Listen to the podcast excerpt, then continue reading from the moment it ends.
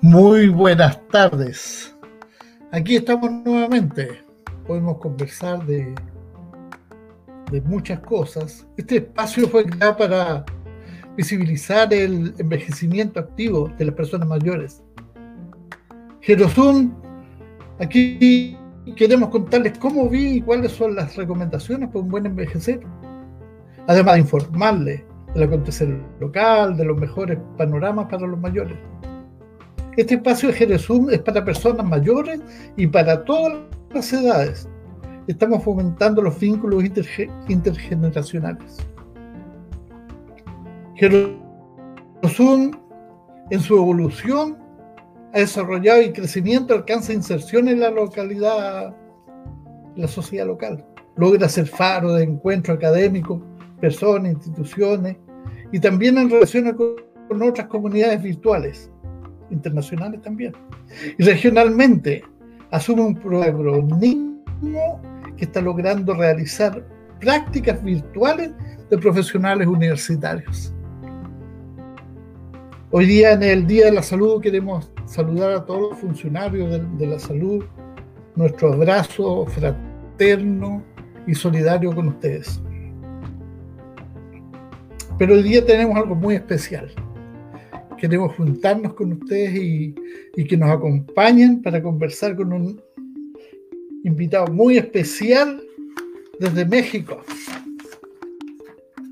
Me refiero a don Eric Ángeles Preciado, que es un gerontólogo, el locutor de podcast Conectando tu vejez, gerontólogo independiente también, articulista en el portal Longevita miembro del comité editorial de la revista Geronte, que muchos conocemos, asesor gerontológico en la Asociación Asistente de Personas con Alzheimer del estado de Durango. Es un docente temporal en la Universidad Humana y Mundial. Y quizá lo que más lo destaca que es un geroactivista y geronto feminista por convicción Entonces quiero saludarte eh, calurosamente y expresar lo grato que es tenerte con nosotros, Eric. Muchas gracias por estar con nosotros. Querido Víctor, buenas tardes. Eh, buenas tardes a todos los que nos estén escuchando. Es un honor completamente estar con eh, el equipo de Jerosum y contigo, el bloguero mayor.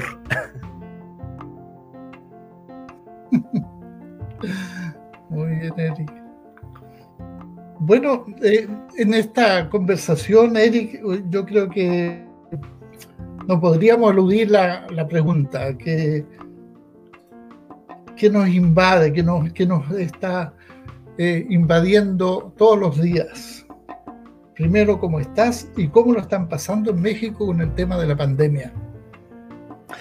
Bueno, pues eh, yo me encuentro muy bien, eh, animado y, con mucho trabajo este, por hacer, muchas cosas en la cabeza, muchos proyectos. Y en México, creo que al igual que en todo Latinoamérica, el tema de la pandemia nos está dando con todo. Ya en, México tenemos estos primeros pasos eh, de la vacunación. Justamente hoy que estamos celebrando el, Día de la Salud y que también le mandamos a todos los profesionistas de la, de la salud un, sincero abrazo. Eh, justamente hoy en el estado de Durango estamos empezando con el proceso de vacunación hacia las personas mayores. Entonces, bueno, por un lado, pues tenemos que el panorama probablemente vaya a entrar en México a su tercer ola de la pandemia, pero por otro lado también no deja de ser emocionante ver a las personas mayores que han estado durante todo un año eh, hacinados en su casa, que hoy salen con la frente en alto y salen contentos a recibir su primera dosis de la vacuna. Eso es algo que, bueno, habría que celebrar como, como gerontólogo y como gerontoactivista. Qué interesante bueno, eh, la gerontología de la ciencia y el envejecimiento. Y yo quería conversar sobre ti, cómo nace tu interés en la gerontología y cuál es la labor de un gerontólogo en México. Perfecto. Nace mi cariño hacia la gerontología nace por algo improvisado. Eh, siempre me ha gustado estudiar los fenómenos sociológicos. Eh, de hecho, yo en un principio iba para el tema de turismo. Eh, me encanta explotar la voz, me encanta explotar la, comida y me gusta viajar. Entonces, cuando yo empiezo a revisar los planes académicos que existían a mi alrededor, me doy cuenta que en la Universidad Autónoma del Estado de Hidalgo, en un cuadro muy pequeño en la esquina inferior de la página de internet, venía licenciatura en gerontología. Y venían dos personas mayores. Este, te estoy hablando que fue en el 2009, 2010, cuando, cuando sucedió eso. Eh, me meto a la página, empiezo a ver el programa y digo, gerontología tiene que ver mucho con el tema social, mucho con turismo, mucho con fotografía, con todo lo que me gusta. Eh, desde antes yo he tenido una predilección hacia las personas mayores. Me gusta mucho escuchar el fonógrafo. Eh, ahorita justamente me imagino que vamos a tocar un poco el tema de por qué nace el podcast y me reservaré ese comentario. Pero eh, me gusta todo lo que tiene que ver con lo viejo con, lo que podríamos llamar los objetos viejos, con lo antiguo. Eh, me meto a estudiar la carrera y me empiezo a enamorar cada vez más de, mi profesión. Cuando salgo, eh, pues bueno, me doy cuenta que la gerontología, al igual que en muchas partes del mundo, únicamente se quiere reducir al tema eh, de salud y yo siempre fui el rebelde de la universidad, ¿no? ¿Por qué? Porque yo traía esta idea de hacer turismo gerontológico, de meterme a ciencias de la comunicación, de hacer cosas diferentes. Entonces creo que em, la visión que se tiene de gerontología en México está así enfocado al tema de salud, pero también ya estamos aprendiendo que no nada más es un tema de salud, sino que también dentro de la, de la parte social hay mucho campo que explorar.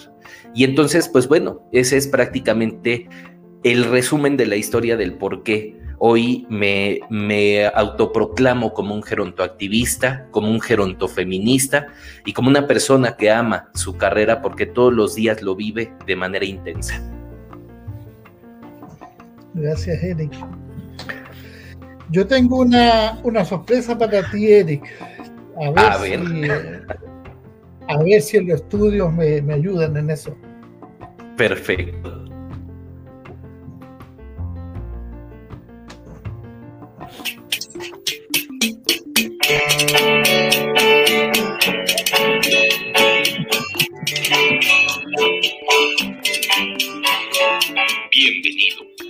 Podcast Conectando tu vejez, un espacio para personas mayores y no tan mayores.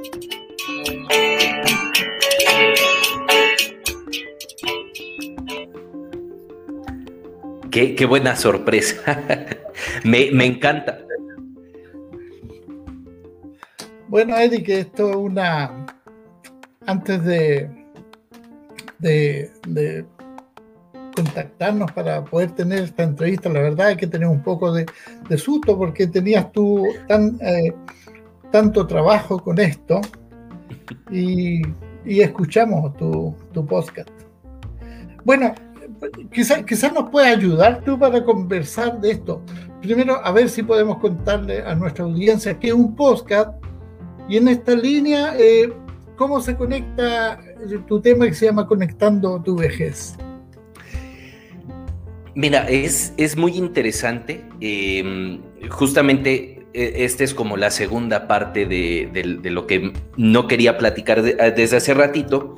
Y justamente en el 2009, cuando, cuando pasamos meramente como una coincidencia, yo lo veo, eh, cuando pasó todo, el, todo este tema de la influenza, eh, que aquí en México lo vivimos eh, igual de una manera relativamente intensa, eh, en ese hacinamiento del 2009, yo me dediqué a buscar por, internet cosas que pudiera hacer dentro de la casa. Estaba encerrado en mi casa y quería hacer algo productivo.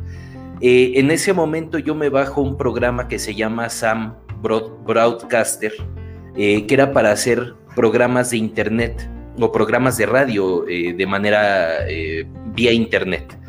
Y entonces saco mi, mi, pequeño proyecto escolar que se llama La Radio Tusa.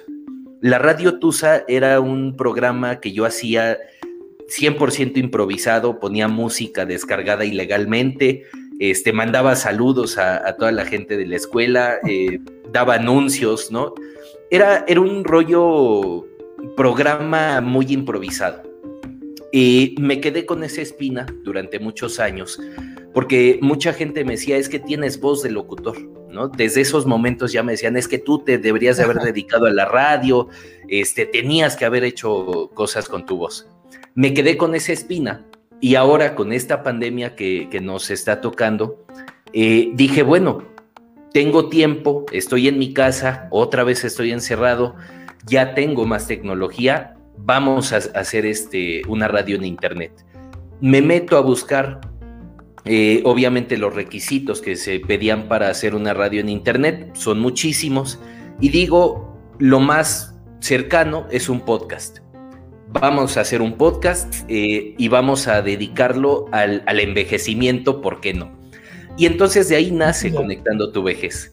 Eh, nace para la idea o con la idea de poder derrumbar ese estereotipo de que la persona mayor no sabe qué es un podcast o de que la persona mayor nada más puede escuchar lo que quiere en, una radio convencional.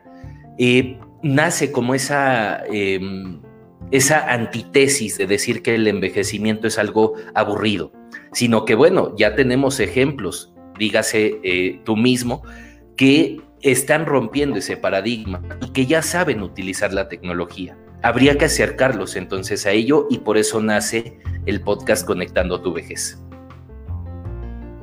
bueno, ahí aparece, nace el podcast y, tu rebeldía igual. Gracias Así es. Que, pudiste ser rebelde. Hay que ser rebeldes en esta vida. Así es. En la, en, la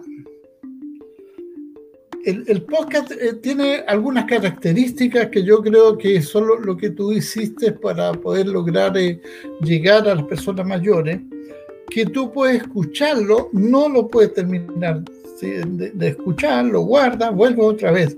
Yo creo que ese es la, gran ventaja y el valor que tiene tu podcast. Así es, la puedes escuchar las veces que quieras. Eh, la idea de, hacerlo en, la modalidad de podcast y hacerlo con una duración que no fuera más allá de los 20 minutos fue porque eh, también hay que entender esta parte de que la persona mayor y cualquier persona no aguantaríamos más de una hora a lo mejor escuchando a una persona a la que ni siquiera ves lo que está haciendo, ¿no? Eh, el podcast en ese sentido se vuelve algo muy lineal y al menos que seas una persona muy famosa como, como lo son los, los podcasters que tienen...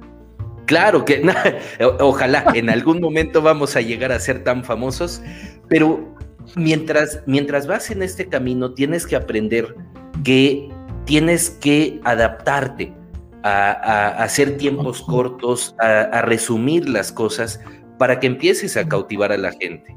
Hablar en el lenguaje meramente de la persona mayor. Algunos me decían, oye, pero es que, ¿por qué no hablas de enfermedades? Le digo, porque bueno, el adulto mayor o la persona mayor no es 100% enfermedad. Yo quiero, y por eso el fondo de la música, que ya te tendré que platicar de dónde sale ese exquisito tema, pero yo decía, no, es que no quiero hacer algo donde yo les venga a hablar de lo mismo de siempre, y diabetes, e hipertensión, y Alzheimer, no, hay que sacar eh, el contexto de la persona mayor de esa situación y platicarles. Yo em, también esta parte del podcast y te voy a, les voy a compartir una pequeña historia que me sucedió. Eh, justamente los primeros programas del podcast también nacieron para poder conectar con la gente que yo estaba atendiendo en ese momento aquí en Durango y que por, por, el tema de la pandemia nos dejamos de ver. Y yo decía, ¿cómo me acerco a ellos? ¿Cómo puedo tener contacto con ellos si no tienen un celular, eh, si no saben utilizar el WhatsApp? Con el podcast, eh, yo les mandaba saludos o, empezaba a platicar y me decían eh, una señora que en paz descanse, eh, siempre que, la, que, me veía o que nos mandábamos mensaje, me decía, escuchar el podcast es como tenerte a mi lado otra vez. Es como tener esa terapia que tenemos todos los días. Y entonces dije, es una herramienta para poder conectar también con esas personas. Entonces, de ahí nació todavía más mi interés por eh, agarrar un lenguaje y adoptar un lenguaje que no fuera de enfermedades, sino que fuera como un día a día, como, como ahorita. Tú y yo estamos platicando y bien podría ser el siguiente episodio del podcast, porque es una plática entre amigos. Excelente, qué bien. Bueno, nosotros vamos, eh, eh, cuando recién empezamos a conocer los podcasts, eran otro tipo de, información, más que el tema de conversación. Yo creo que ahí es donde está eh, la, belleza de lo que tú haces, que una conversación, mantener una conversación a la distancia, poderla volver otra vez a repetir, volverte a escuchar. Así es. Qué interesante. Nosotros en, en, este espacio de, de hablamos de la intergeneracionalidad y estamos promoviendo que esta sociedad que sea para todas las edades, en que todas las personas con independencia puedan eh, convivir en situación de igualdad y colaborar para el bienestar mutuo. Digamos, eso es lo que estamos tratando también de, levantar en, en Jerusalén. ¿Qué, piensas tú de este encuentro intergeneracional? Híjole, es, aparte de, que es enriquecedor, es necesario. el poder romper estas brechas y, poder eh, hablar, digo, por ejemplo, ahorita, insisto, esto que está pasando, aparte de ser maravilloso y ser un honor poder estar contigo, eh, es muy enriquecedor. Estamos hablando de una intergeneracionalidad. Nos llevamos 20, 25 años, eso es lo de menos somos personas que nos estamos hablando un poquito más, bueno, casi, casi. Pero eh, nos, estamos hablando como, como lo que somos, amigos y, somos personas que estamos en este mismo barco, eh, que tratamos de rescatar una parte del envejecimiento. Y creo que la intergeneracionalidad es eso.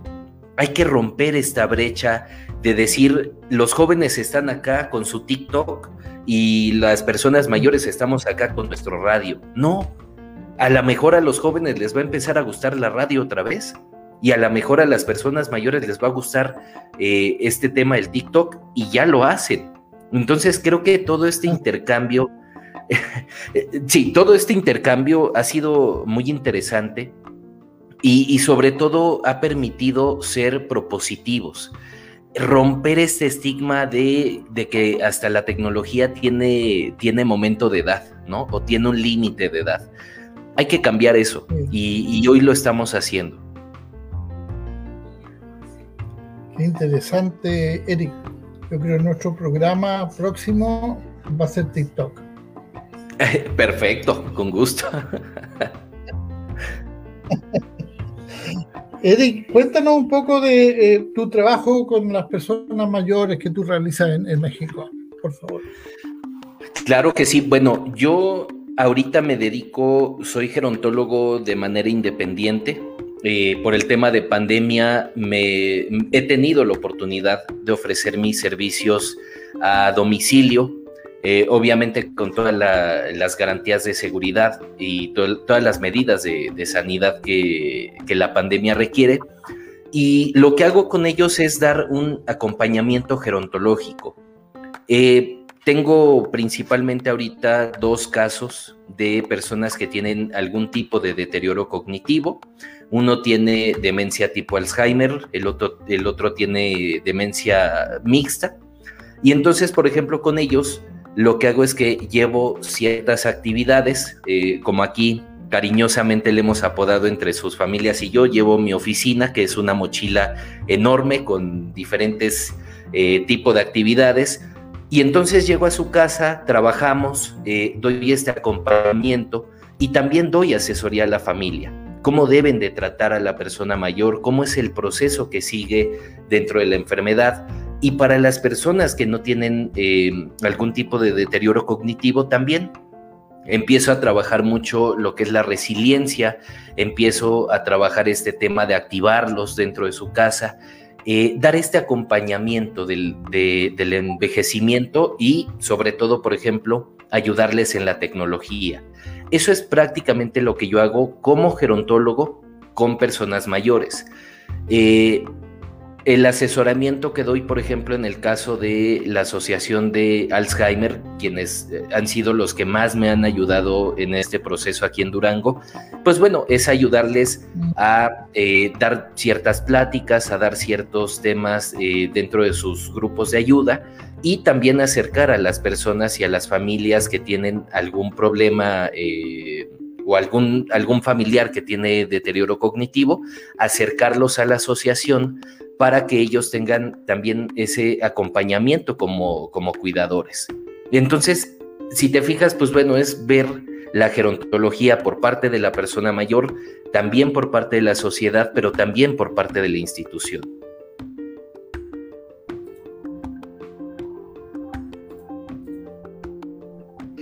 que eh, consideramos a un todo que normalmente no ocurre. Normalmente aplicamos otra, otra, otra técnica cuando usamos el tema de la, de la salud. Así es. Quisiera, eh, esto es personal ya, pero es que he escuchado algunos de tus, eh, de tus podcasts y tienen un son cubano a mí me gusta la música cubana. Entonces será parte de eso lo, que me atrajo. ¿ah? Eh, normalmente lo que... quiero contarte algo, una, una cosa personal. En Chile, eh, en las zonas rurales, es muy apreciado escuchar la música mexicana, los corridos, etc. Y, y dentro, digamos, de, de los mayores, de los jóvenes, también como México lindo y querido que canta nuestra tía María José Quintanilla. Ok. Entonces también hay una relación de, con, la... Entonces tú a la música, le, uno dice que la música le pone emoción, ritmo, le pone melodía y podríamos decir así como culinariamente que la música es el condimento a la vida, ¿no? Así y con esto quería preguntar cuál es el impacto en las personas mayores de la música y por qué tú pones música cubana. Perfecto. Em, híjole, creo que el impacto que tiene la música, no solo en las personas mayores, sino en toda la gente, em, se ha demostrado, incluso eh, si nos vamos al tema de los estudios y, del tema de, la investigación, pues se ha demostrado que eh, la música nos, nos permite por medio de esas vibraciones eh, secretar diferentes químicos y diferentes sustancias dentro del cuerpo. En ese sentido, pues bueno, eh, la música cubana eh, para mí trae un arraigo familiar muy fuerte. yo soy, vengo de una familia que es 100% musical. de hecho, fui el único renegado que no se animó a tocar una guitarra por ahí si me estarán escuchando mi, familia sabrá a qué me, a qué me refiero. Eh, toda mi familia salió musical. Mi papá toca la guitarra, un tío toca el bajo, eh, un primo toca la batería, un primo incluso estudió y se especializó en música clásica y toca eh, metal y música pesada. Y, y, yo fui el único que no, no le gustó la música para poderla tocar pero sí me encanta, eh, me encanta escucharla. Y una de las cosas que, más eh, me gustan de mi familia es que cada reunión familiar era terminar la noche en Noche Bohemia. Nos encanta la música cubana. Estoy hablando desde el trovador Silvio Rodríguez hasta pasando al mejor son cubano que es el de, el de Buenavista Social Club, ¿no? Entonces, a mí me encanta ese tipo de música y yo decía, quiero, en mi podcast, quiero tener un sello distintivo. quiero ponerle esa música que a mí me gusta y quiero poder grabar con una música de fondo que a mí me, ponga a bailar. ¿Y qué crees? Ese, esa introducción y esa, esa música que se escucha de fondo, aparte tiene una carga muy importante para mí, porque es diseñada y fue eh, creada por mi primo y por mi tío. Entonces, prácticamente es, es un himno familiar.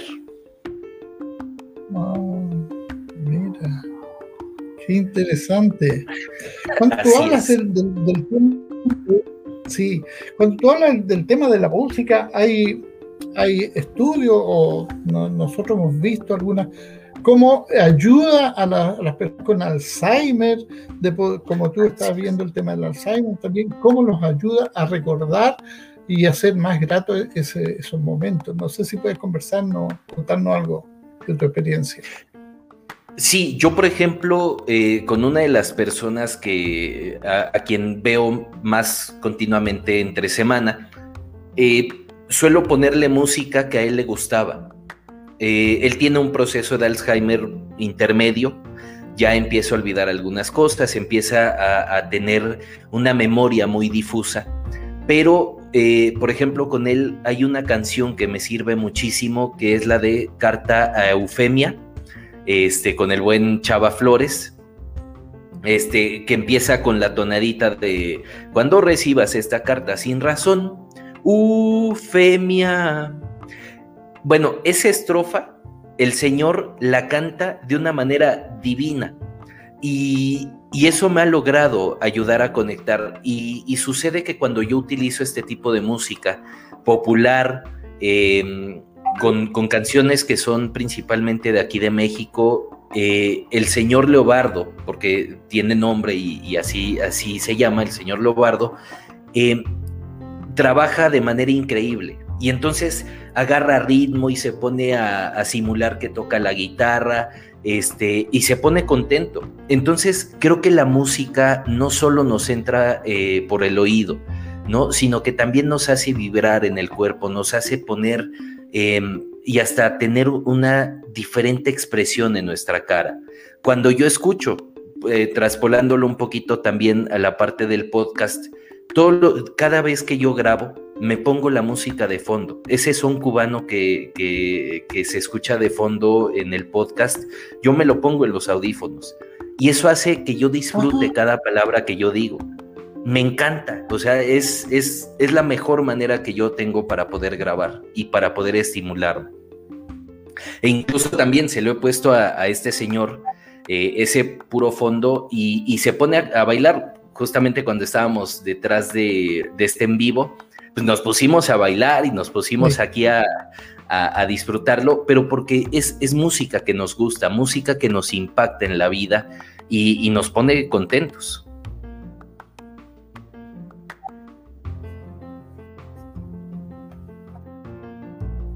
Bueno, tú mejor que nadie sabes que el tema de la alegría y, la eh, despierta otro, otro tipo de estimulaciones sensoriales y que nos ayuda a mantenernos mejor. Algo dice que mucha risa, eso hay, que mantenerlo.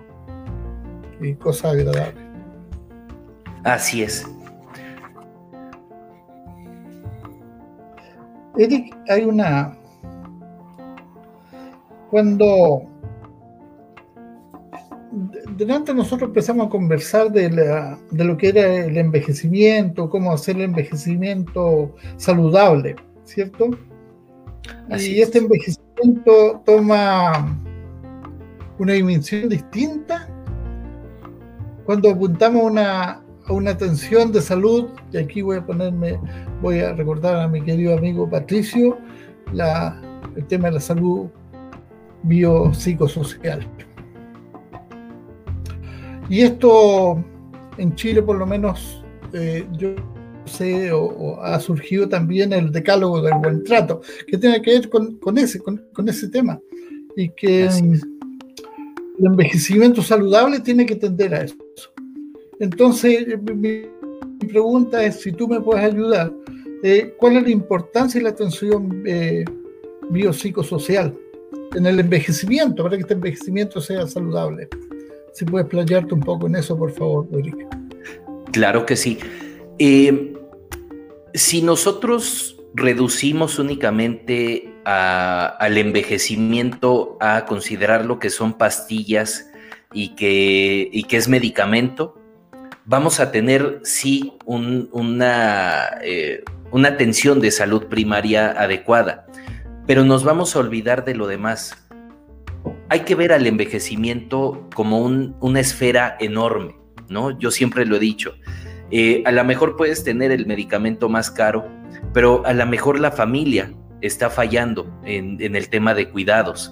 A lo mejor no estás, este, no tienes la suficiente actividad social o los suficientes amigos para que te motiven a salir a caminar, ¿no?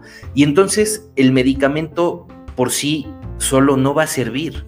Debes de, debes de ser una funcionalidad eh, completa.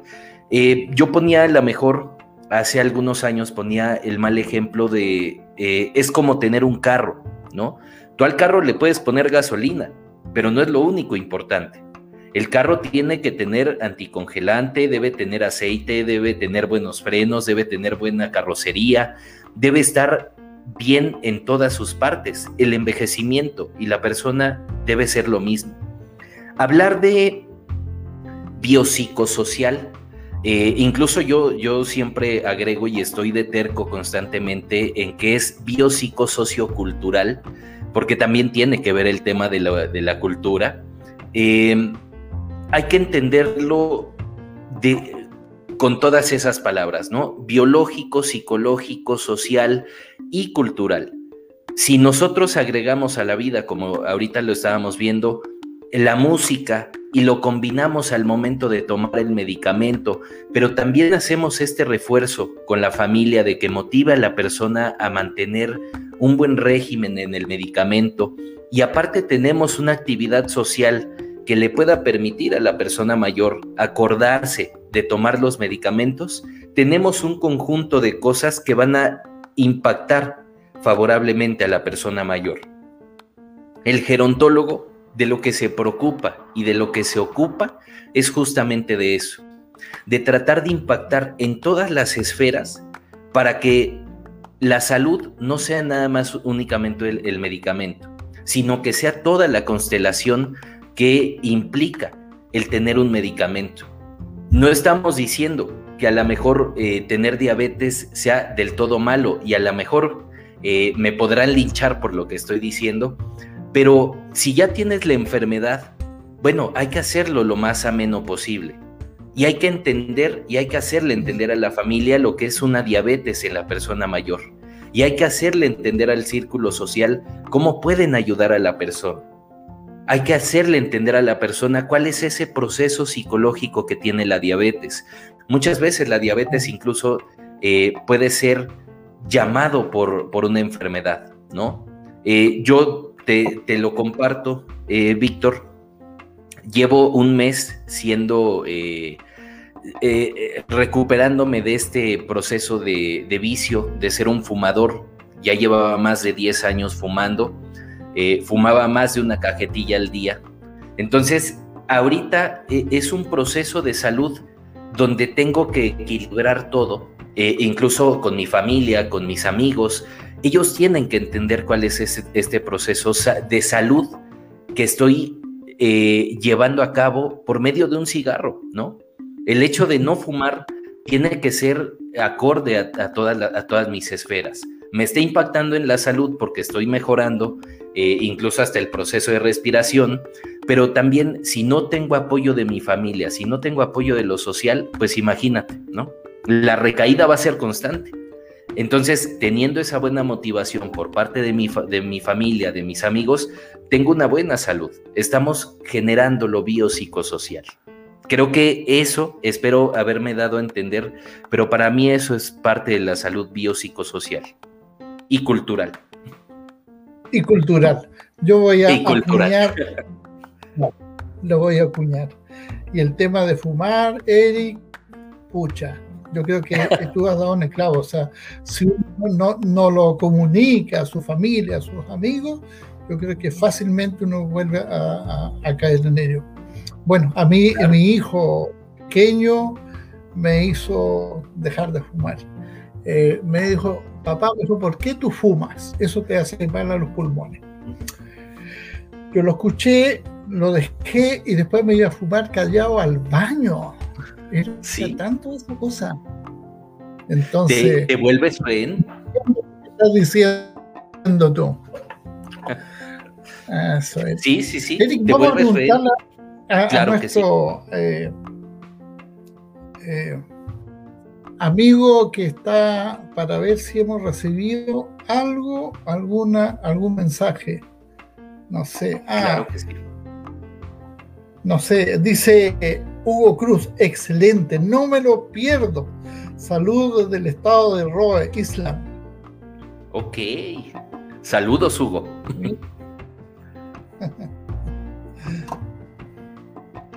Eh, la Valentina Valdés Vivanco. Saludos desde la ciudad de Puebla. Ah, mira. Mi, hermosa ciudad de Puebla, que por cierto es un estado que también tengo, tengo el gusto de tener familia por allá. Y bueno, ojalá y se pueda comer un buen mole poblano para, a, nombre de nosotros. Muy bien. Fernanda Carballo Palacio. Qué lindo como inició el podcast. Mira, qué interesante. Así es. Todo, todo debe tener una buena historia. Seguramente que sí. Y hay que, hay que mencionarla, hay que visualizarla, ponerla adelante para que otros puedan replicar eso, Eric. Así es. Eh, Esta conversación, esta conversación que tenemos es eh, extraordinaria en cuanto al aprendizaje y, y al mostrar a otros una nueva dimensión de las cosas. La Claro. Pía Belén Fuentes Jalapón dice, genial que el podcast es un acompañamiento para las personas. Mira la Pía.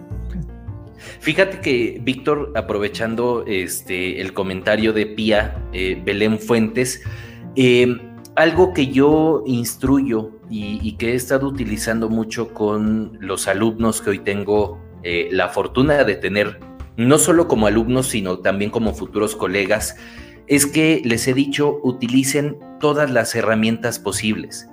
Eh, yo estoy por, he estado tratando de juntar dinero para poder comprar el Nintendo Switch porque quiero implementarlo como una terapia de estrategia o como una, como una terapia tecnológica.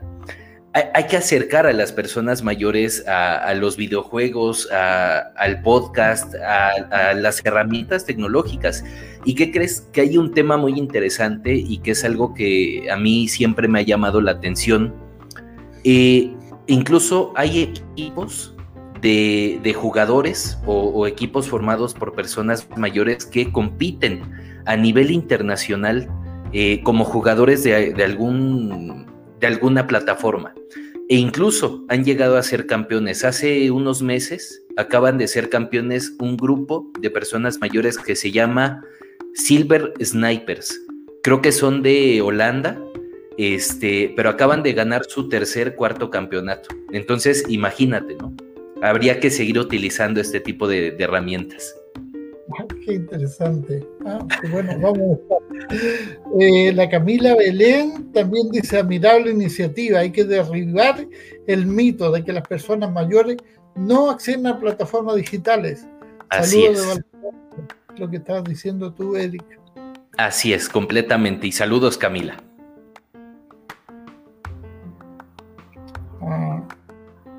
Gutiérrez, Diego Gutiérrez, amigos, saludos. Un placer volver a verte. Un querido, un, un, gran amigo este, de Pachuca, el querido Basilio, igual le mando un, un gran saludo. Qué interesante.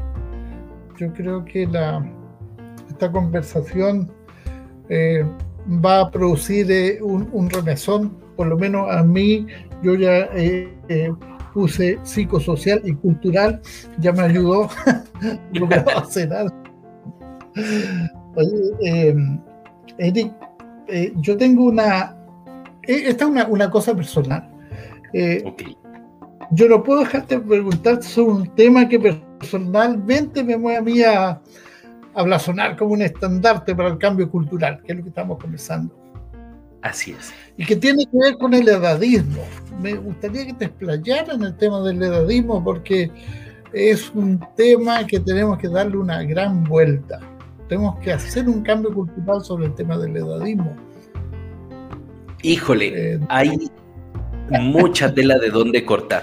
los edadismos, los edadismos se han vuelto mi, plato fuerte de, todos los días y, yo siempre, siempre se lo he dicho a mis amigos, ¿no? Eh, de hecho, ya a, muchos de mis amigos que no son gerontólogos, eh, muy seguramente ya los tengo hartos. Eh, porque ha sido una constante en mi vida estar denunciando constantemente estos prejuicios que se tienen sobre, sobre la vejez pero coincido mucho con lo que en su momento dice Francisco Olavarría, a quien también le mando un gran saludo hasta España.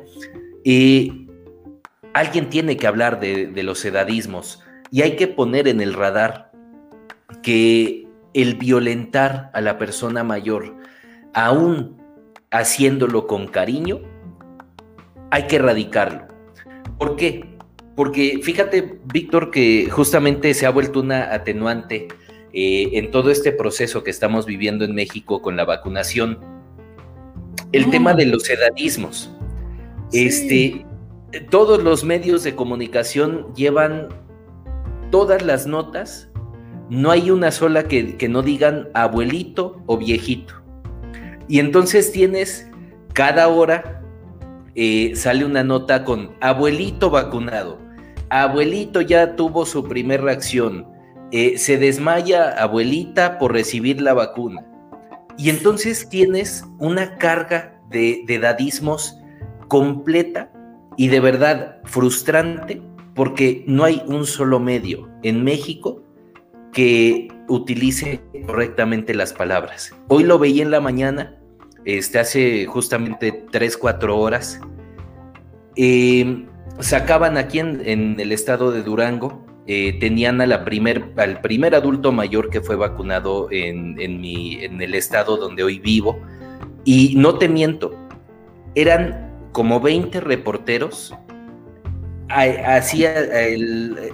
haciendo un círculo con la persona mayor y los, los celulares los tenían así.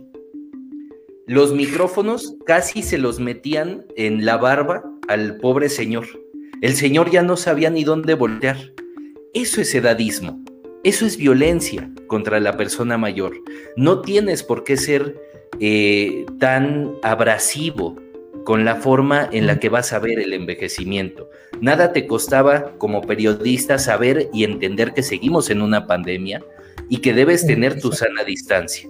Entonces creo que el tema del edadismo ha permeado tanto que incluso hasta en los propios gerontólogos he escuchado las palabras, ¿no? Eh, por ejemplo, a mí me, decía un, compañero hace algunos años, me dice, oye, pero es que tú me regañas cuando yo digo nuestros pacientes. ¿Por qué me regañas? Le digo, es que no son tuyos. No son tuyos ni son míos, son personas. El día que tú tengas, este, o que seas persona mayor, si tú te quieres ver como objeto, adelante. Pero a las personas que tú ves no les digas que son tus pacientes, son las personas mayores y por eso tienen nombre, por eso tienen una identificación y tienen una identidad, porque son personas pensantes. Y no podemos eh, adoptar este tema paternalista, porque a final de cuentas es un paternalismo que tenemos de querer adoptar como que todo es nuestro.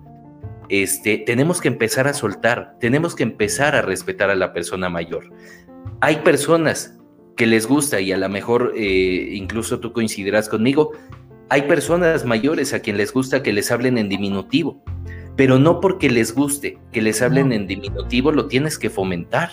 Eso es algo que está erróneo y tenemos que entender que el respeto va primero. Entonces tenemos que cambiar sin duda esta forma en que vemos a la persona mayor. incluso eh, hay un edadismo, digamos, oculto también que uno usa, el microedadismo, que es de decirle tatita, abuelito, eh, que aparece como, una, como algo afectivo, pero realmente tú lo estás separando. Porque una vez le preguntaron a mi señora, que es un poco más eh, agresiva que yo, le dijeron, eh, ¿cómo está abuelita? Y ella le dijo, bueno, eh, ¿por qué me dices abuelita? ¿Tú eres mi nieta? Mi hijo no tiene hijo. Así que no tengo nietas. Graciela, dije, yo no diga eso. Pero tiene toda la razón. Así es, y, tiene toda la razón porque eh, también eso es algo que, ha permeado mucho. Y, fíjate que pasa algo curioso, sobre todo en la cultura mexicana. Eh, tenemos muy arraigado esta cuestión de llamar abuelitos a, todas las personas mayores. Eh, incluso, por ejemplo, no sé, no sé tú cómo lo veas. yo desde, desde que salió la película de Coco, este, esta película que, aparte no es 100%, ah.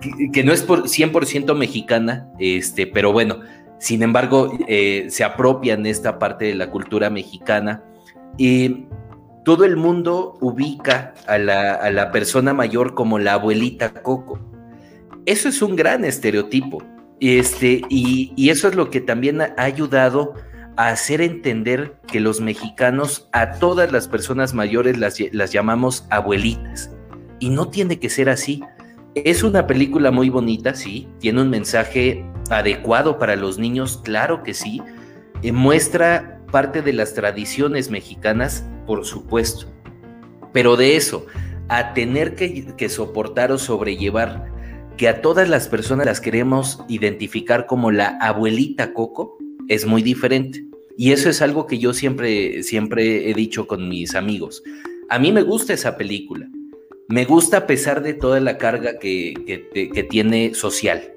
Pero no puedo tolerar que a todas las personas mayores las quieran identificar como la abuelita Coco, ¿no?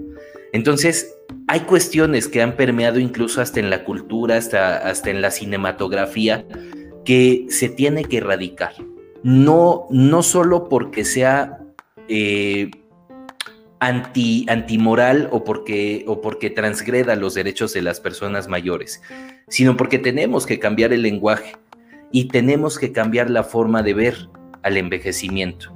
Si no, esto va a seguir y va a seguir y va a seguir. Y yo algo que le decía a mis alumnos era, eh, fíjate, por ejemplo, ahorita ya se me salió sin querer un, estereotipo, porque no son mis alumnos, son los estudiantes.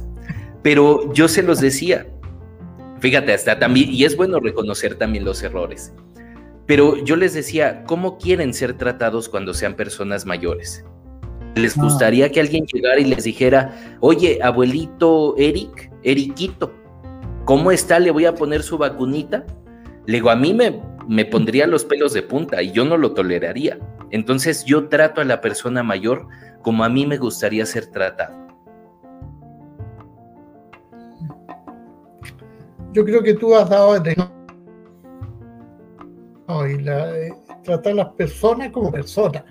Son gente con alma, con sentimiento y, no asociar a, la edad generalmente a una, a una vida sin sentido. Yo creo que parte de la rebeldía y voy a hablar de mi tema personal, es eso, de verse como que tú, tu vida no tiene sentido. Obvio que me cuesta todo, obvio que me cuesta eh, eh, recordar cosas, pero estamos en, el camino de poder hacer nuevas. Yo no sé cómo lo ves tú eso, eh, Eric.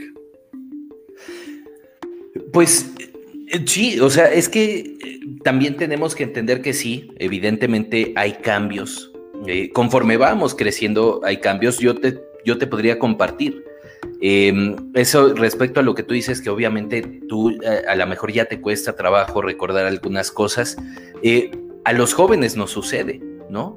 Este, yo si no tengo algo anotado, te lo juro que me pierdo en tiempo y espacio. Tenemos que entender que los constructos e incluso la, la salud, el tema eh, emocional no es propiamente de la persona mayor. Por ahí decían, y me acuerdo mucho, eh, que se aludía a que las personas mayores son las únicas que se deprimen, sin ninguna razón. Y yo decía, bueno, no es cierto.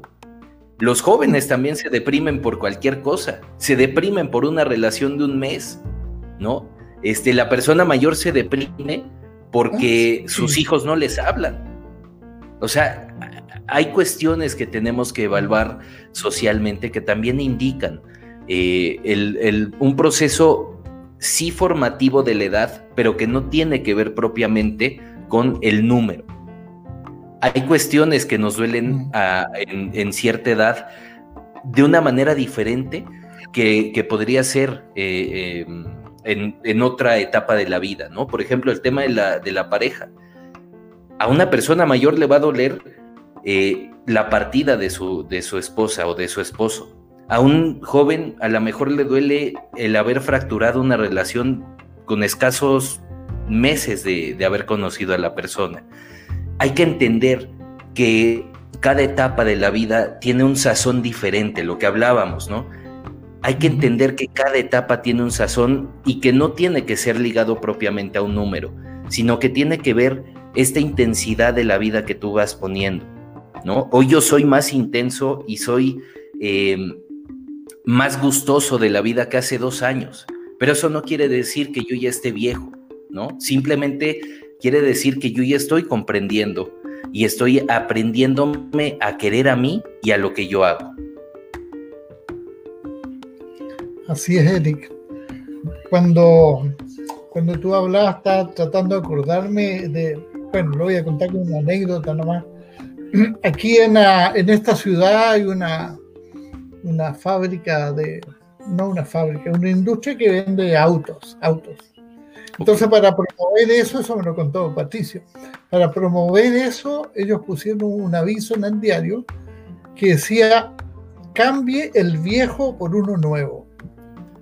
Y Patricio se indignó, hizo un reclamo sobre, claro, porque había una, una ¿cómo va a cambiar el viejo? Olvídalo y, el producto de la pandemia, a propósito de lo que estás hablando tú de la, de la vacuna, eh, cuando recién se empezó a vacunar, tú veías una larga fila de personas donde están eh, segmentadas, digamos, por, por edad o, eso. Y en uno de los avisos muy grandes que puso la, la municipalidad, decía aquí abuelitos, estoy hablando del gobierno, estoy hablando de, un país que, que, tiene una cultura distinta, que estamos trabajando tantas personas por esto. Entonces, lo que tú decías anteriormente, tienes toda la razón. Aquí hay un tema cultural que hay que atacar y no dejar pasar estas cosas. Así es, y, sobre todo enseñarle incluso a los gobiernos. Yo ayer justamente en una plática eh, lo decía, hay que enseñarle a, los gobiernos a no ser edadistas, hay que enseñarle a los medios de comunicación a no ser edadistas, porque ellos son los que principalmente difunden eh, las cosas, ¿no? Aquí también gobiernos eh, oficiales, páginas de gobiernos oficiales de todos los estados de la República en México, utilizando palabras abuelitos. Y ojalá, este, ojalá no trascienda esto, ¿no? Ni, ni yo soy quien para juzgar, pero incluso los propios institutos de atención al adulto mayor especializados en eso han, han recurrido a los edadismos, han recurrido a estigmatizar en abuelitos o, este, o abuelitas a las personas mayores. Eso te habla de, que existe un, una situación muy grave y una situación que sí se debe tomar con pinzas, aunque parezcamos locos este, y aunque parezcamos deschavetados, como por ahí podrían decir, sí es algo que preocupa. Es un tema que está, permeando, que, está permeando incluso hasta en las instituciones especializadas, ¿no?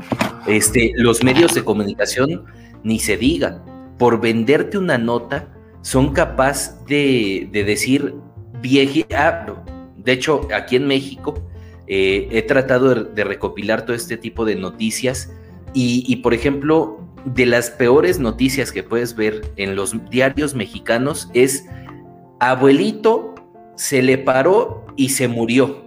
Así te lo ponen, tal cual. Y te, explican en la nota que es una, un, abuelito que compró a una sexoservidora este, y que en el hotel tuvo un paro cardíaco. Pero lo de menos es, es el paro cardíaco, es el morbo de decir al abuelito se le paró y se murió. Mm. Entonces, hay que cambiar. ¿Y eso qué crees? Que les hace vender la nota, les hace vender el periódico, porque el morbo social es, ja, ja, ja, mira, al abuelito ya no se le para. O al abuelito quiso, quiso sentirse joven y se murió. Entonces hay que también erradicar ese tipo de notas porque lastiman el envejecimiento. Si de por sí ya es un tabú la sexualidad en la persona mayor, imagínate con este tipo de noticias, ¿no? Y entonces permea, el, edadismo permea en todos los sentidos. Eric, eh, pucha, se nos va el tiempo, pues. ya sé. Tanto placer haber conversado contigo.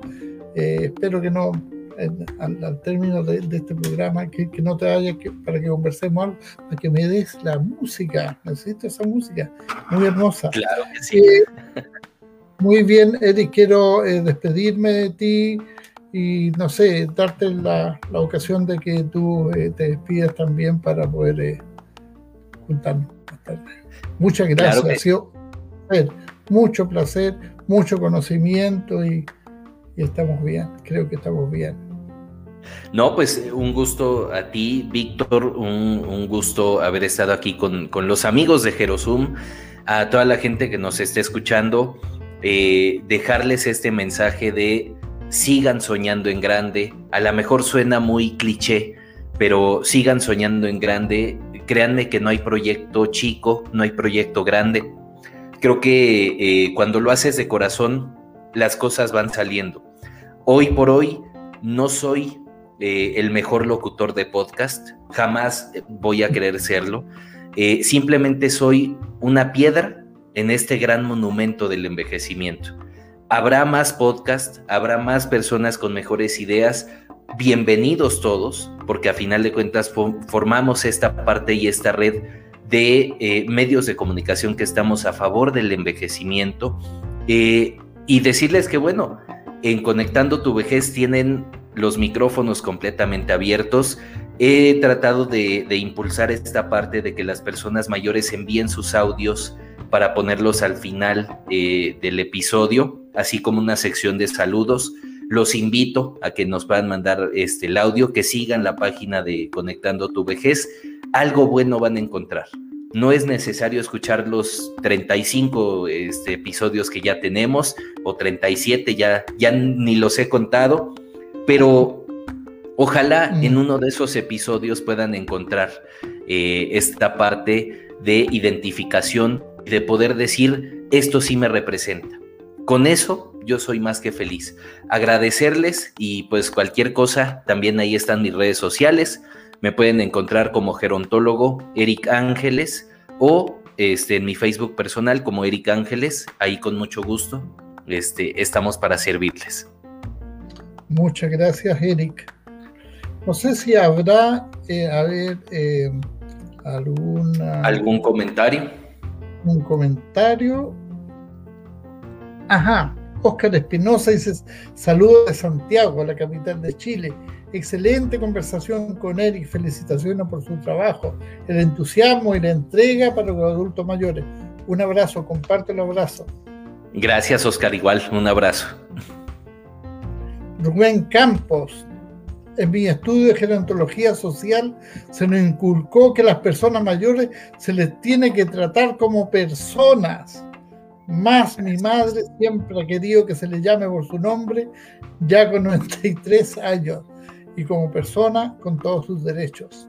Gracias. Un abrazo, un abrazo a Rubén y a su, a su mamá, que 93 años no son cuestión sencilla y hay que mandarle un gran abrazo y sobre todo mis, mis respetos. María Cruz dice, amigo, amigo Eddie Ángeles, soy tu fan, mucha felicidad.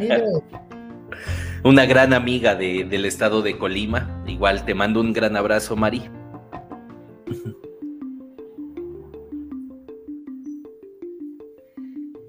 Dani Espinosa y se le dimos algo que está muy metido en el inconsciente. Es un poco lo que estamos conversando. En la Así es. Y va a tomar un tiempo para, para que eso cambie. Pero tenemos que hacerlo entre todos. Va a tomar tiempo, pero hay que hacerlo. Este, las, las batallas más grandes de esta vida eh, no las vas a ganar en un minuto, sino que las vas a ganar a través de los años y con inteligencia, sobre todo. El edadismo, al edadismo lo vamos a derrumbar con inteligencia. Bueno, queridos amigos auditores, tuvimos el placer de estar con Eric. Y antes de irnos, quiero recordarles que el miércoles 14 a las 15 horas va, vamos a ver el día de, la voz, que debemos estar ahí y se mostrar en las redes sociales. Así que un saludo para todos y estar atentos a, a nuestros eh, avisos y comunicación por las redes sociales. Gerosum, un servicio. muchas gracias. No, pues gracias a ustedes y que siga ahí los, los grandes logros con Gerosum.